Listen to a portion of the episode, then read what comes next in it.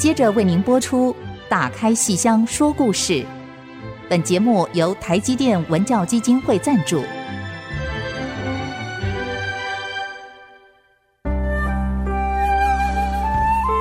打开戏箱子，看见台上的精彩一刻。戏箱子里还有许多你不知道的喜怒哀乐、悲欢离合。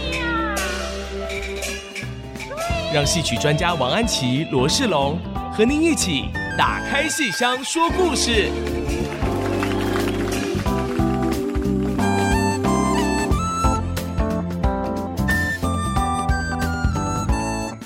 各位亲爱的听众朋友们，大家好！欢迎您再次收听《IC 之音》打开戏箱说故事节目，我是罗世龙，我是王安琪。我们节目在每个星期五的晚上八点首播，星期天下午一点重播。您也可以在各大 Podcast 平台上面找到我们的节目。欢迎您随时给我们五颗星的最高评价，让我们继续的为您服务，有最高的动力。而且呢，您要是有任何的这个想法或是疑难杂症，也可以随时写电子小纸条给我们，我们会定期给您回复。欢迎您和我们一起打开老戏箱，说说。新故事，嗯嗯，老师啊，您知道我平常其实还蛮喜欢看电影的，嗯，我想是对对对对。那因为多年前呢，我也是当时还是个文艺青年哦，现在是个文艺中年了这样子，对，还是个文艺青年的时候呢，在金马影展应该是吧，就看过一个电影。哦，跟戏曲有点关系，嗯，叫做《定军山》啊，《定军山》中国第一部电影，对对对，谭鑫培，对，那个时候其实我对戏曲真的还是算是相对陌生的哦，然后就看了那个电影，然后里面就在讲说中国第一部电影是怎么拍出来的，然后就发现说其实那个电影其实跟戏曲是有关系，是因为它。我后来才知道，说原来《定军山》就是一出老戏的名字。是、嗯、是，他演三国的时候，那个黄忠，对，他演黄忠的故事，《定军山》。对，所以世龙刚刚说你看过一部电影《定军山》，可是。并不是中国第一部电影，谭心培不是不是，不是，而是呃，就是现在的一部电影。他现在有一部电影，他拍当年中国第一部电影怎么拍出来的故事，啊，就这样，很有趣，很有趣，对对对。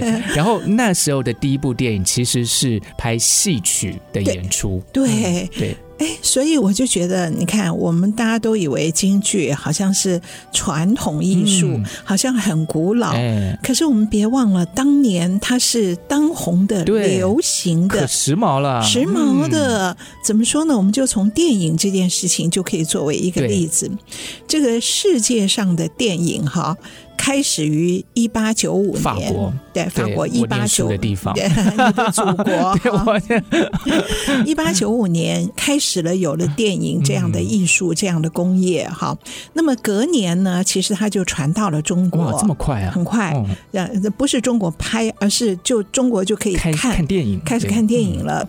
然后隔了九年，也就是有了电影之后的十年，在一九零五年，中国有了第一部电影。哇！其实挺时尚的，就是跟着脚步很快的，对，对，就是你刚刚说的那个定军山。一九零五年，这是个什么概念呢？应该还是清朝的时候吧？对、啊哦，就是那种有格格，然后有老佛爷的那个年代。对，对，清末的时候，哦、对，你看一九零五年哈，中国有第一部电影，那是在那个北京的一个照相馆，嗯、丰泰照相馆。照相馆。各位如果现在到北京去旅游，它是一个景点，嗯、就是那个照相馆，丰泰照相馆，然后门口有个雕像，大家一定会去到那边，然后一定会讲到丰泰照相馆在一九零五年拍的第一部电影就是京剧《定军山》，好，就是讲黄忠的这个故事。嗯、那那么男主角是谁呢？就是饰演黄忠的一个老生，清朝末年最有名的老生。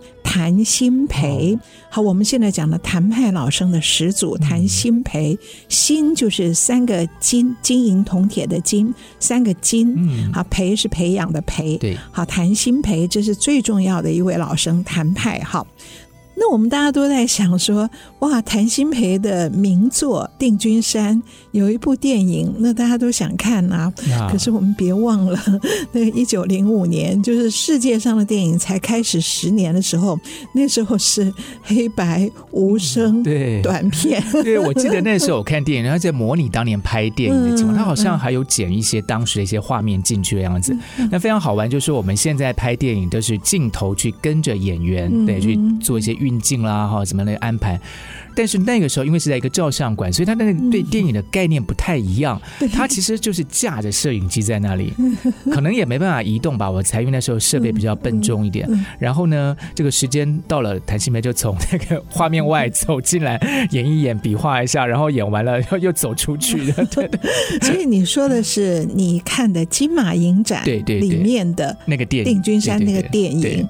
好，那么所以他在模拟当时当时一九零五年的嗯。所以，一九零五年这部中国第一部电影，它到底怎么拍的？现在众说纷纭，也有人说好像没有这部电影的存在。啊、那么，也有人说是他拍出来的时候，那个谭鑫培上下半身是分开的。反正就是这个技术刚起步了哈。那么又是黑白无声短片，是而且是照相馆拍的，所以是这个丰泰照相馆的老板非常有头脑。他知道，当世界上有了电影之后，我的这个拍照。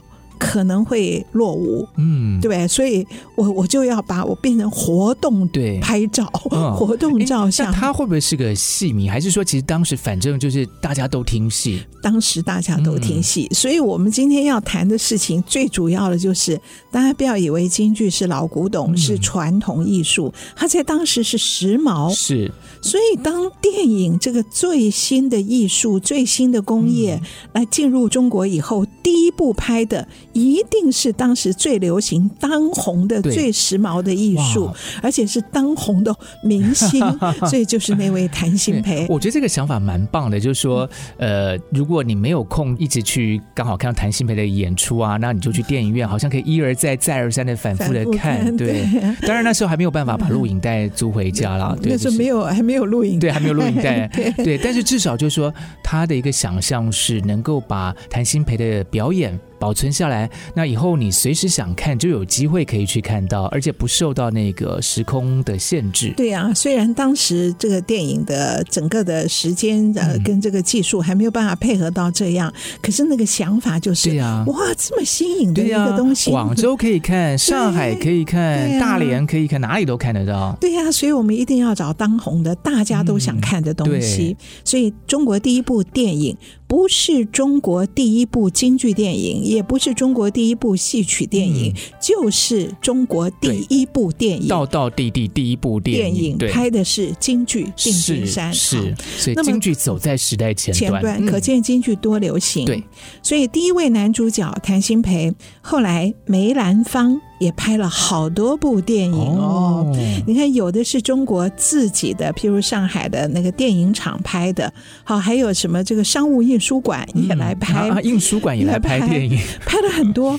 后来梅兰芳到美国去的时候，美国的派拉蒙影片公司拍了。哇哦，就是那个梅兰芳 一九三零年代访美，然后人家就把它拍成电影啊。对，哇，这个生意头脑不错。他是为了做宣传，等于新闻片一样。是，可是他就留下来了，因为当时的电影的技术还是短片，是，只是一九三零年已经有声了，有声音了，不是早期的无声。可是梅兰芳也有很多无声的电影，嗯、所以所以很有趣的，而且都是短片，可能总共就那么几分钟，哎，可是也在电影院线上映，对啊，那么观众去在。荧幕上看到，可以近距离看到梅兰芳的脸，整个活起来了，整个火起来。他的美虽然听不到，可是可以放很大、很近，等于是很近距离的看到他的那个表情，对，而且很新奇，对，对不对？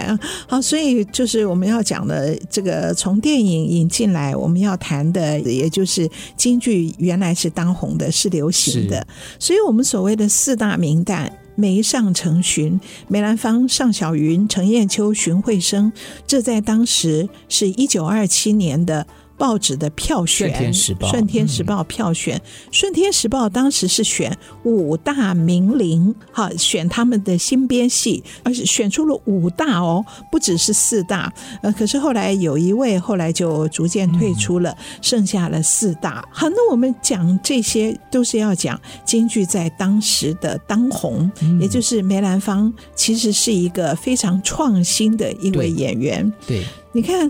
我们后来看到那个，我我有一个学生李田英啊，他就翻了很多早期的报纸，然后翻到很多梅兰芳做广告，做广告，还有当时这个呃戏曲，就梅兰芳自己的一些创新啊，还有一些这个商业的一些结合哦。对，他作为广告，就是报纸上的广告，然后是譬如卖香烟呐、啊。哦，梅兰芳自己的品牌吗？不是吧？对，是他人家代言，代言，代言。他画了一张梅兰芳演杨贵妃的那个剧照的样子在那边，说：“你看梅兰芳的戏，然后西福 House 香烟 不亦乐乎，就是华商烟公司的这个产品。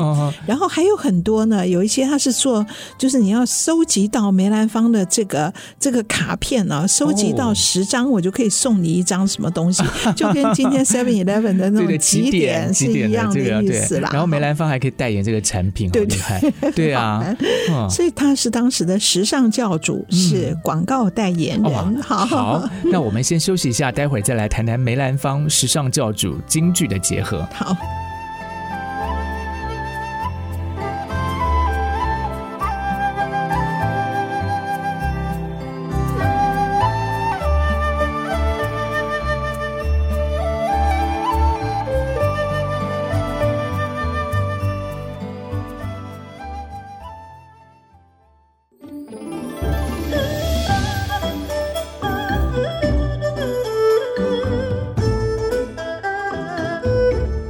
继续收听《打开西厢说故事》。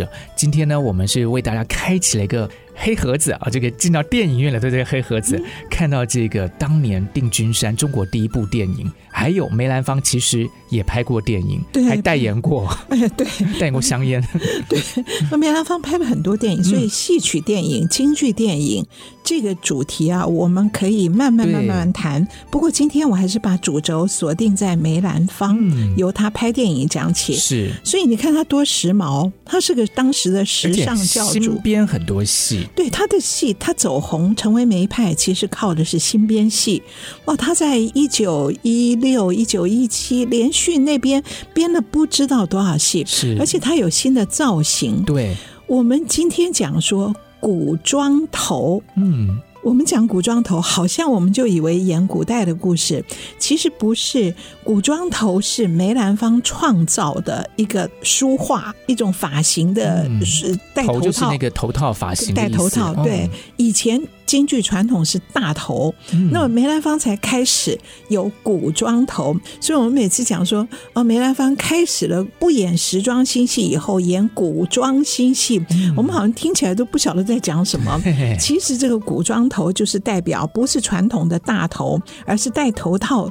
那么戴了头套以后，你穿的衣服呢就可以搭配成新的古装，就会有腰身啊。所以你看，他就可以扮《红楼梦》里面的人，可以扮仙子，可以扮嫦娥，可以扮天女。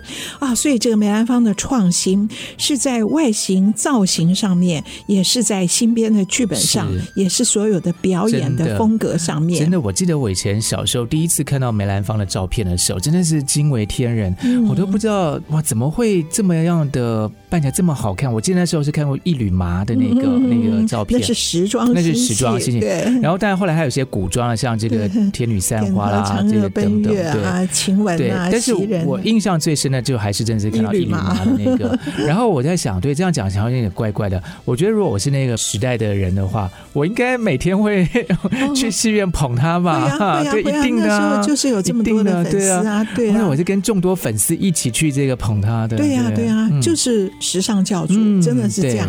所以他是以创新而能够走红的。所以你想想看，他后来的贵妃醉酒，这个戏是老早就存在的，可是他把它演出了新的风貌。那这个贵妃醉酒，我们今天想起来是传统梅派的老戏，嗯、可是其实在梅兰芳那个时代呢，是以前有过的，可是呢，它变成一个流行。那我觉得他的那个戏啊，你看剧情那么简单，其实就是杨贵妃跟唐明皇约会，约在百花亭一起吃饭，结果唐明皇失约了。嗯，失约以后，杨贵妃只好一个人喝闷酒。而且他失约其实是有原因的，去了梅妃那里，另外一个女生那边。对啊，对。然后她没有来，那么杨贵妃一个人喝闷酒，喝了闷酒以后醉了，所以倒卧在花丛，然后摘起那花丛里的鲜花，就想到。我也跟这个花一样，我们的生命都是这么短暂，即使美貌，我们生命都这么短暂。嗯、所以啊，他等于是摘花闻花，然后嗅这个花，然后以花自比，哇，心情这么不好呀？对呀，嗯、所以整个那个戏啊，前面是非常雍容华贵，可是后面演出了华丽的哀伤，整个是美丽与哀愁的一个混合体。嗯、哇，那里面好多歌舞啊，然后喝酒。醉到那个要要下腰了，这个非常难的这些身段。我在前一阵子看了国光剧团的刘家后，刘家厚在一个场合中演了全部的贵妃醉酒，演的真好。我那天完全心里没有任何预期的，那我就这样去看了。哇，我都没有注意到那天有刘家厚的贵妃醉酒，可是我后来被美死了。一来他人美，二来他的身段真的是非常的美，因为。他喝醉以后啊，他会要衔那个杯子。你看高力士或是宫娥们端着盘子，上面放一个杯子来给他喝的时候，哇，他是等于用嘴巴衔起酒杯，然后喝到整个人醉了以后，他用那个下腰，就是把整个腰往后倒，然后下腰下到要把这个杯子。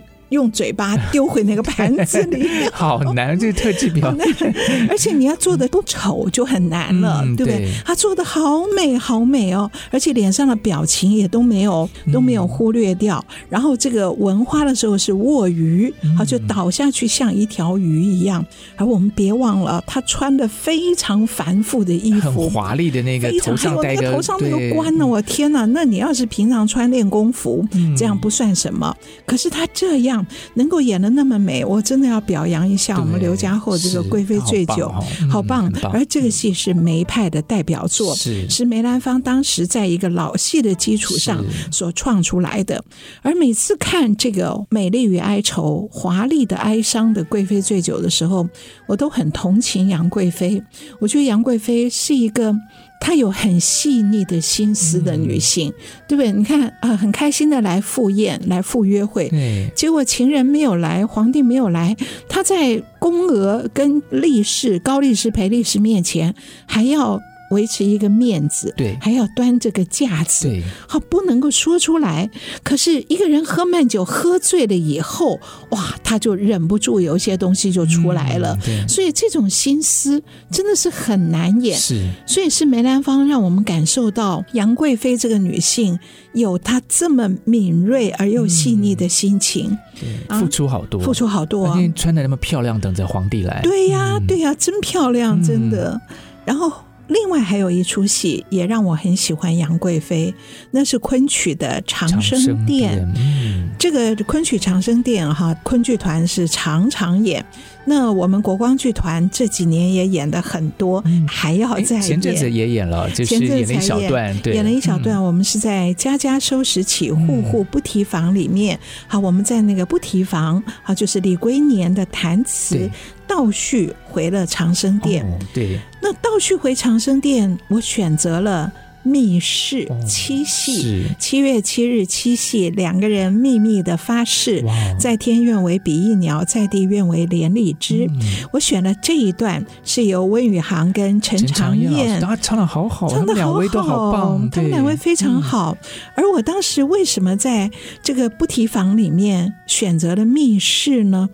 为什么不选择？我们直觉会想到，应该是小宴惊变，也就是唐明皇跟杨贵妃喝着酒的时候，忽然有这个呃这个高力士来报说安禄山攻进来了。嗯为什么不选那个小燕惊变？那个因为太容易想到了，嗯、而且我们也常演，对，所以我就选择了一个不常想到的，是七月七日。秘密发誓，七夕密室。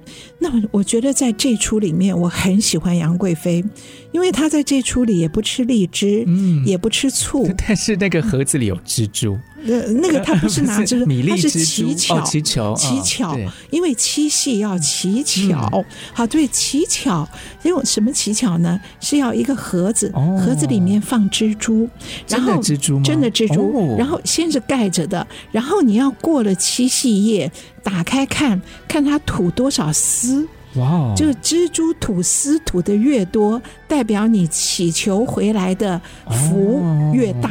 哇所以它不是不是说宫娥们捧了一只蜘蛛，没有，他就是一个盒，他说米粒蜘蛛，然后米大的蜘蛛，大的蜘蛛，对，你万一这个是捧一个蜘蛛来的，多可怕，对不对？然后蟑螂一样，对，那它其实是乞巧用的，嗯、所以还有一个金盘种豆，我、哦、听起来好美哦。他如果这样吐了好多丝这样子，对，对就在。可是，在盒子里不是满地这样吐，对所以要第二天打开看。嗯、哦，如果吐的太少，那我们的福不够；嗯、要吐的多才有福。哇然后像那个什么豆子，这些都是要发芽的，哦、它会生长，嗯、所以那个晚上也一定要对天来拜。好，然后让它发，它发芽生长的越多，就代表我们可能。有福气会生小孩啦或者是所以很多那个孕妇会要去想生孩子的要七夕要乞巧。杨贵妃的这个心思好细腻哦，好细腻。然后那天晚上，你看乞巧这样的一个夜晚，结果她哭了。嗯。哦，我就觉得我很喜欢这个戏，就是在这里。是。她哭什么？他看到天上的牛郎织，当然没有看到了，就是那两颗星星。对，那看到他想到牛郎织女一年才见一次，我们一般人会觉得好可怜哦，一年才见一次。可是杨贵妃会觉得我好羡慕你哦。嗯，为什么羡慕呢？待会再跟听众朋友们说明白。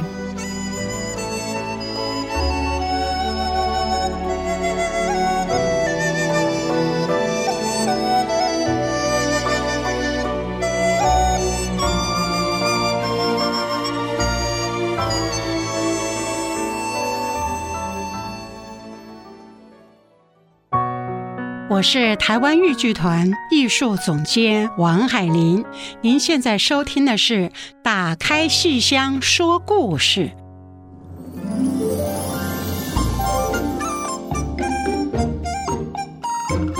老师刚才讲到杨贵妃，其实我真的必须跟您坦白，我真的以前对杨贵妃印象不是很好。我也是，对尤其捷运车 厢。哎、哦那个欸，大家坐捷运的时候应该有看到一个广告，就是 那个什么，叫他不要乱吐。他说：“我是贵妃，我爱吃荔枝。”对，但是那个广告就说他吃完就乱丢。对对对对，对，因为以前我们对贵妃的印象就是好像恃宠而骄，对，然后呢祸国殃民，对，然后呢为了比方说爱吃荔枝，然后劳师动众。对，然后累死对，然后呢，就是好像很小心眼，哎，对，对。会吃醋啊，对，对梅妃吃醋啊，对对对，对。争宠。哦，所以其实真正是因为好像看到了长生那样，才稍微让我对他有一些开始有些不一样的想法出现，就是说，哎。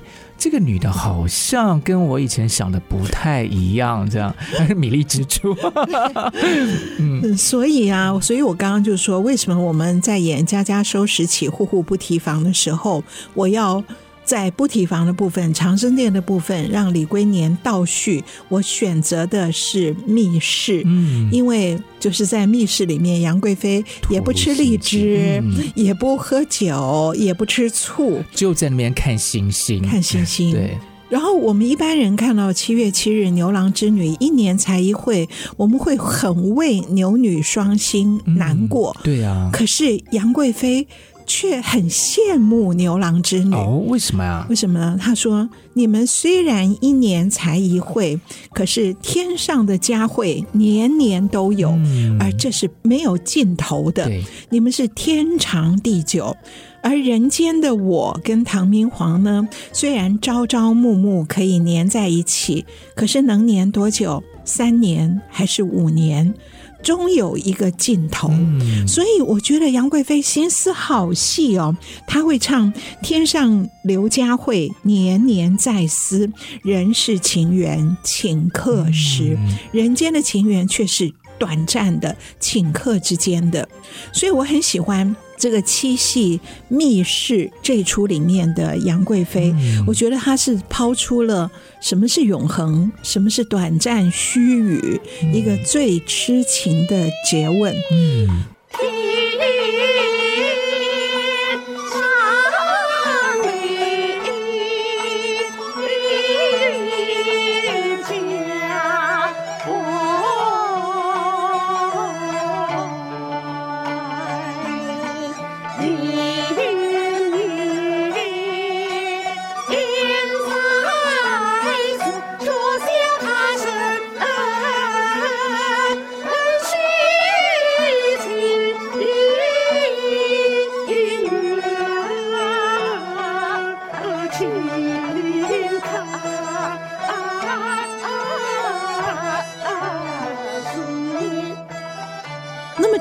长生殿的密室加上京剧的贵妃醉酒，让我们知道杨贵妃是一个。很痴情而又有敏锐心思的女子，嗯、所以后来我在国光剧团，我在想为魏海敏老师，魏海敏老师的杨妃的形象真是雍容华贵，令人印象深刻。对，嗯、我就想我们要编一个什么新故事，让他演杨妃。那我就想到了那年我们编了一出《水袖与胭脂》，哦、好，剧名就叫《水袖与胭脂》。哎，这个剧名。水袖是谁的水袖啊？水袖与胭脂其实讲的就是演戏哦，是，是要演戏就是要穿着戏服，戏服抛甩水袖，然后要化妆，化妆。嗯、对，所以用这个剧名，大家也许就可以想到了，我们演的是一出。讲演戏的戏哦，是，那就跟我们今天一开始讲的有点呼应了，就是用电影去拍一个当年拍电影的故事。对对对对。那这个《水秀与胭脂》是用戏曲来讲戏曲的故事。对对对对，然后讲的是杨飞啊，拍过电影的杨飞哈。所以这部戏《水秀与胭脂》是在国光剧团是把它当做三部曲，伶人三部曲，好，就是演员伶人幽灵那个伶，伶人三部。曲的第三部啊，之三，第一部是孟小冬，第二部叫百年戏楼，嗯、第三部就是水袖与胭脂，所以就是借戏演戏。什么是戏啊？我们用一出戏来讲什么是戏。那我就在想，杨飞有这么痴情的心思，那他在马嵬坡被刺白绫刺死的时候，嗯、她心里面一定有一丝不甘心。嗯对不对？一定会觉得唐明皇，你是不是欠我一个道歉？哦，而且那时候他们在七夕乞巧的时候，他把话讲的这样子，对对对。哦，我已经七夕乞巧的时候已经讲了，我们能不能够白头到老？而唐明皇那么样的安慰他，那么不是安慰他，劝他，跟他说我们绝无问题的。对呀，好，结果。大难临头却不一样。其实杨贵妃等于是因为她的这个跟唐明皇的关系比较特别一点，因为她本来其实是有婚姻的。对对对，那等于就是说她在跟唐明皇在一起之后，我们可以想象嘛，她把自己全部都交托给这个又是皇上又是他所爱的这个人。对，所以皇帝，尤其大唐帝国这么兴盛啊，权倾天下，然后他这个爱情。依附在这样的一个人身上，我想那个是很大的一个决心哦。是啊。嗯对呀、啊，你看整个开元天宝盛世，嗯、跟李隆基、杨贵妃的爱情是合而为一的。合在一起的然后他就是已经就是在这个七夕乞巧的时候，已经似乎预知，对不对？对对啊，然后他已经有不祥的预感。是是是，然后等到老师您说这个后来这个、呃、马嵬坡对，哎被刺白绫三尺白绫刺死，我觉得他心里一定会想。你有没有欠我一个道歉？而且最后唐明皇就真的就是送一块白布来，就软弱，就对 软弱到这样，六军不发，那唐明皇一点担当都没有。对，就当年不就是因为看中你是这样子的深情，然后一国之君，所以把自己的生命跟爱情都交托给你这个人吗？对，结果大难来时，对，嗯，所以如果杨妃本人死后。心有不甘，要寻求一个情感的安顿，而全国的人，全部的观众。全部呃，在这个历史之中的人，也都会有唐明皇太软弱了，没有承担起这样的一个责任，没有保护到他。如果全部世人也都有同样的看法的话。本人跟世人都有这样看法的话，什么东西就会出现了呢？戏剧，嗯，就会有很多人要在戏里面来看一看这个故事的真相，嗯、对，寻求这个故事里的人心是怎么想的，然后也寻求借着故事得一个情感的安顿。对，所以我编这个《水袖与胭脂》，整个的背景我就把它放在一个海上仙山镜花梨园。哦，镜花梨园，镜花园的那个镜花，对，镜花园。嗯海上仙山很容易理解，因为唐明皇后来也想找杨妃上穷碧落下黄泉，嗯、结果只看到山在虚无缥缈间，所以《水袖与胭脂》整个的背景是一个虚无缥缈的一个海上的仙山。可是我为什么又叫它镜花梨园呢？就是世龙刚刚讲的，我想到了镜花缘，嗯、和中国这个小说《镜花缘》里面有君子国，哦、对，有女儿国。那为什么不能有一个戏剧国呢那个梨园就是戏剧。嗯、那么如果有女儿国、有君子国，而又有一个戏剧国，那么这个地方、嗯、这个国家、这个海上仙山里面，每一个人就都是角色。哇哦，这好特别！所以每天大家见到面的时候打招呼，就是说，你就要猜说他今天是用哪一出戏的那个。对，而且这些人。都是鲜活的剧中人，嗯嗯、所以这里面有赵氏孤儿，哦、有程英，有窦娥，有武松，有潘金莲，嗯、有西门庆，有崔莺莺，然后有红娘，也有张君瑞，所以就是有西施，在这样一个国度里头，国度里就是角色。哦，是是，每一个都是鲜活的角色，嗯、有的有的角色很高兴。因为我有一出属于我的戏，嗯、把我的人生讲得很透彻，而且把我的情感整个安顿了。嗯、所以有的角色在这里活得很开心，可是有的角色觉得我等了那么多部戏，还没有一部真正安顿我的情感，嗯、我还在继续寻找，继续等世人再把我放到新戏的角色里。嗯、是那个人。最不满足的人是谁呢？就是杨贵妃。杨贵妃，哇！对，她的情感最不得安顿，她没有得到唐明皇的道歉，所以她在这个海上仙山镜花梨园里面四处寻找。她跟西施碰面，她也跟梅妃碰面了。而 梅妃一直在哭，可是梅妃哭得很带劲儿，哭得有滋有味儿。为什么呢？因为。梅妃有了属于她自己的戏，那出戏就叫梅妃，然后把她一生的失宠啊这些已经演得很透彻了，所以梅妃满足了。我虽然活的时候我很孤单，可是死了以后世人都陪我流眼泪，了解我，知道我的难过。了解我，对。那杨贵妃看了以后更羡慕，哇！活的时候我赢过你，结果死了以后你有属于你的戏。而我却没有，嗯、我没有等到戏里面唐明皇对我说一声道歉，所以他继续在寻找。是，所以他到底会找到一出什么样的戏呢？我们先休息一下。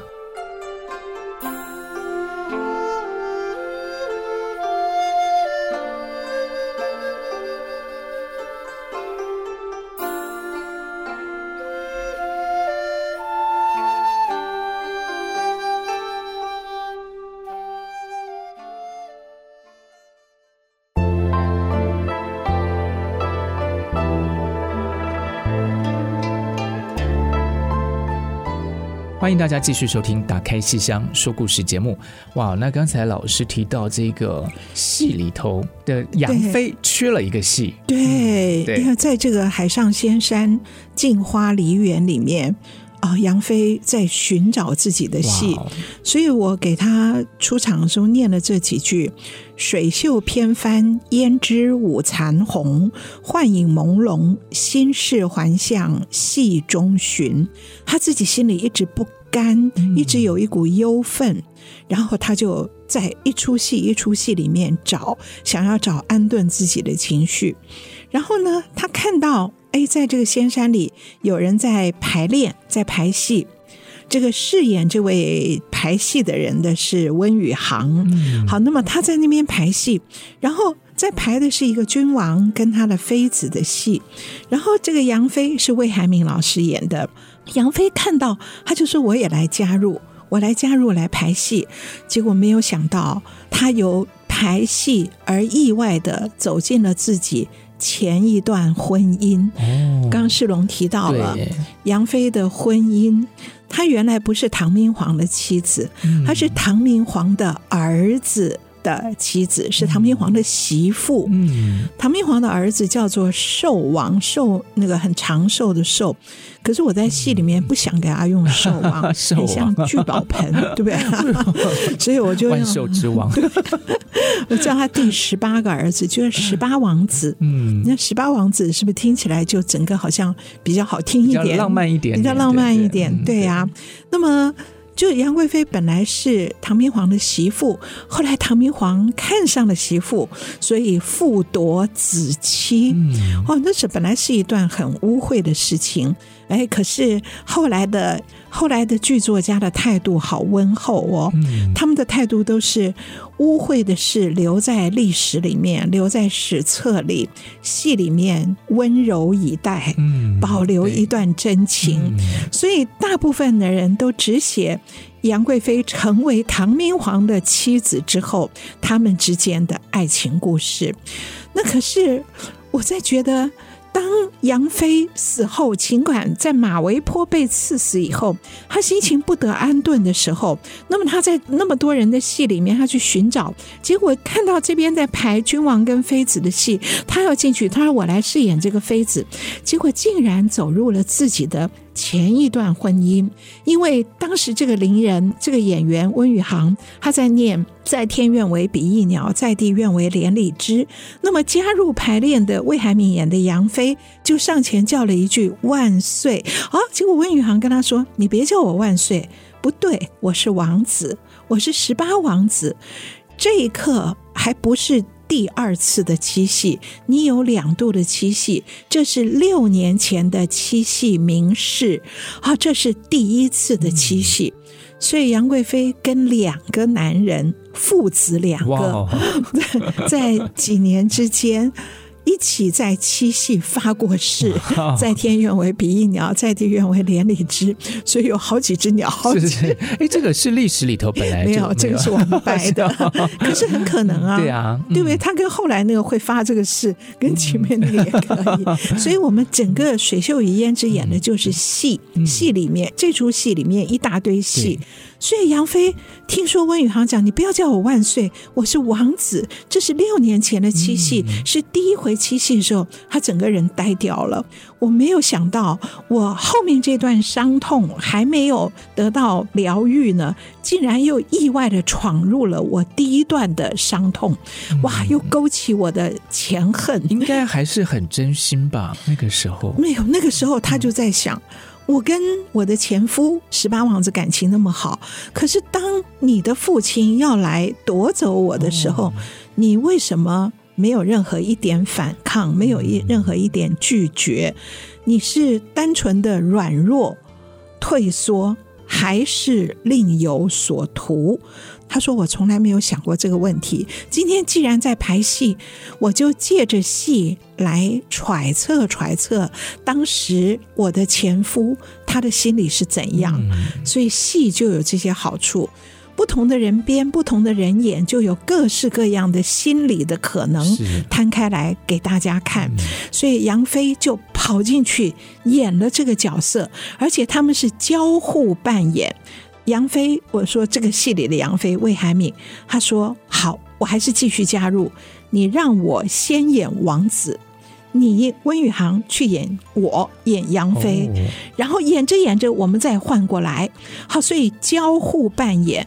那么我演王子，杨飞演王子，我扮王子扮我的前夫，我就是要进入他的内心，去探测当时他在想什么。所以他们要做好多角色功课哦，对，很好玩。斯坦尼斯拉夫斯基 真的很好玩。然后那个时候有非常有趣的事情，就是温宇航有一段时间有。片刻扮演的是女的，哇，是扮演杨妃。那 温宇航扮的杨飞，听说。唐明皇下旨要复夺子期的时候，哦，他是哀求王子，你带我逃走吧。嗯、结果魏海明演的王子却说：“哦，我们到哪里去啊？普天之下莫非王土。嗯”你看他推脱，他不愿意带他走。其实他心里面想的是什么？我如果今天。把我的爱妻美女献给我的父亲，说不定我父亲会给我太子的大位。嗯、那么我将来当了皇上，要多少美女没有啊？嗯、所以十八王子的确不只是软弱，而是另有所图。嗯、可是结果他满足了吗？没有，结果他献出了妃子，可是唐明皇没有把太子的大位给他，所以他一直含恨，眼睁睁看着自己的妻子变成自己的母亲，而又跟自己的父亲在七夕去说，在天愿为比翼鸟，在地愿为连理枝，多少只鸟啊，多少个连理枝啊，所以这个十八王子心中也含恨。而这个恨，这都是他们在排戏时候排出来的哦。因为就是在演练的过程中，重新去说这个故事，然后就发现说，哎，原来其实可能是这样的情况。对，戏剧治疗，戏剧治疗。对，可是这里也没有替十八王子治疗。对对，我十八王子有被治疗到。他说我，他说我一直含恨。含恨到马嵬坡那天，我终于解恨了。我那天好兴奋哦！他说，其实他也是一起嘛。所谓马嵬坡是那个安禄山安史之乱攻进来以后，整个唐明皇带着他的妻子，带着他的军队往四川逃走，而中途六军不发，要杀杨杨国忠跟杨贵妃嘛。那么我们就想，十八王子当时在哪里？我就假想。他也在这堆队伍里，而且他可能还拥有一支兵权，可能他是最后出发的，因为前面皇帝一定先逃，而他后逃。后逃的时候，如果他有一些兵，他是可以冲进来，让那些六军不发的那些要叛变的军士们，他可以制服他们的。所以后逃的他是有一种救驾解围的可能性的。可是他做了吗？什么都没做。他什么都没有做。他假装哇，我要到那边去救驾了。结果人太多，我挤不进去。他假装这样，所以他说我只能冷眼旁观。而这时候，温宇航在这时候扮演回十八王子。起先魏海敏演过一一下子，然后后来温宇航又来扮演的时候，他唱了一大段。我给他写这个词的时候，我自己都觉得好狠哦。就是他说我只能冷眼旁观，我要看什么？我要看一看七系的名言今何在？我要看一看金钗殿盒情可坚。你看那个唐明皇送给杨贵妃金钗跟殿盒，里面没有装蜘蛛啊，就是说这个金钗殿盒是永恒的，代表我们爱情的永恒，是坚牢不可破的，哈，是坚固的。所以他说：“我现在要看看七夕的名言今何在？金钗殿盒情可坚，情够坚固吗？”天塌时，山盟海誓可依旧；地陷了，滔滔恩爱说几番。我止不住心惊颤，气促喘，汗涔涔，血涌翻，因为我太兴奋了。好，我心惊气促，哈，然后血涌翻，我浑身颤抖，挥鞭难，我没有办法去救驾，没有办法策马进去救驾，而我多年的阴霾。终于在这一刻散掉了，我心里的那个气愤，这刻终于散了。因为君父的危难在眼前，可是我无力挽狂澜，我只能袖手观，我只能袖手。壁上观，所以我好兴奋呐、啊！所以这段温宇航在唱的时候很过瘾。嗯，对。他其实他没有马鞭，因为他这时候是排戏，他是随便拿了一个云帚就来当马鞭。可是整个排的哇，他说他自己也就是在那边出汗呐、啊，是就等于像十八王子，终于等到了。报父亲跟这个母亲的这个原来的妃子的这个仇，所以整个人兴奋的在看你们的下场会是怎样，而这个心思从来没有人知道，我们历史上也没有人知道那个杨贵妃的前夫在马嵬坡的时候他在哪里，他心里是怎么想的。看一看七夕明月今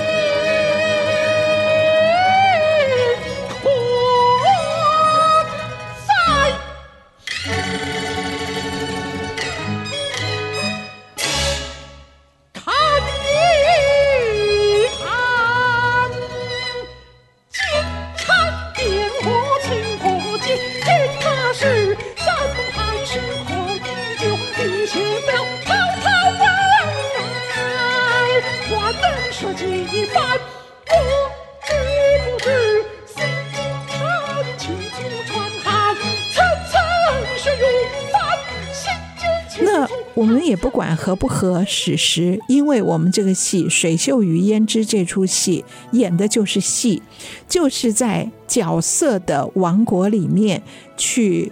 排戏，所以我们可以乱排，嗯、就可以假想有这个可能，就是在揣摩那些角色的过程。对，嗯、然后你就想想看，魏海明演的杨妃，当他一边排戏一边看到原来十八王子是这样的，马嵬坡里面还有他一份在，那他冷眼旁观我的死亡，嗯、那么这个时候我会如何？对他接下来有一大段唱，以及有一段很特别的表演。嗯、那么，这个是我们整个《水袖与胭脂》这出戏里很重要的一场。是我记得当年在国家剧院演的时候，观众很兴奋、很激动。这一场，这场不是结束，也还没有到要结束呢，也不是中场休息，就这一场一结束，观众。就开始叫好，然后我我那时候觉得哇，也是跟导演李小平坐在一起，我觉得好好像那个叫声是是结束了，然后就是观众会对这一场有非常高的评价，哦，我觉得好开心哦，那就是。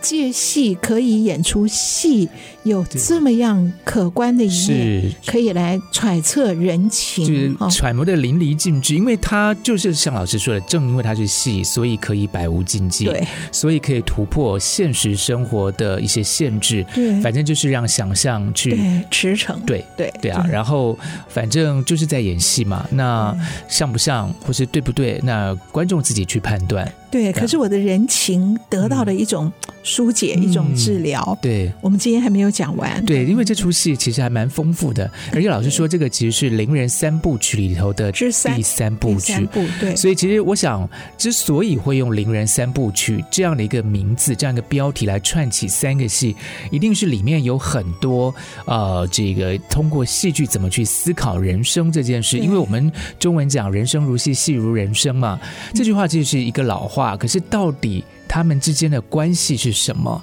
然后通过这个戏剧的演出，这样的一个辩证，然后让我们有一个更深层的一个思考啊。对对啊，我觉得我们还是要再跟听众朋友们好好的再来谈一谈呃这出戏，以及啊、呃、甚至就说谈谈伶人三部曲的其他的作品。好啊，对啊。啊那我们今天的时间差不多也要到这边告一个段落了哈。今天我们从这个电影谈到梅兰芳代言的产品，谈到这个梅兰芳的创新，对对，以及。这个用戏剧来表现戏曲，对戏曲表现戏曲这件事情哦，而我们前面都留了很多伏笔。戏曲电影，我们以后也可以专门来谈。是，然后这个梅兰芳还是一个永恒的话题。当然，对，对，所以请大家一定要继续支持收听我们的节目哦，我们会给你更多更新的内容。打开戏箱说故事，今天就到这边要跟大家说再见了。我是罗世龙，我是王安琪，我们下次再见，拜拜，拜拜。本节目由台积电文教基金会赞助播出。台积电文教基金会深耕文化经典，引动艺术风潮，与您共筑美善社会。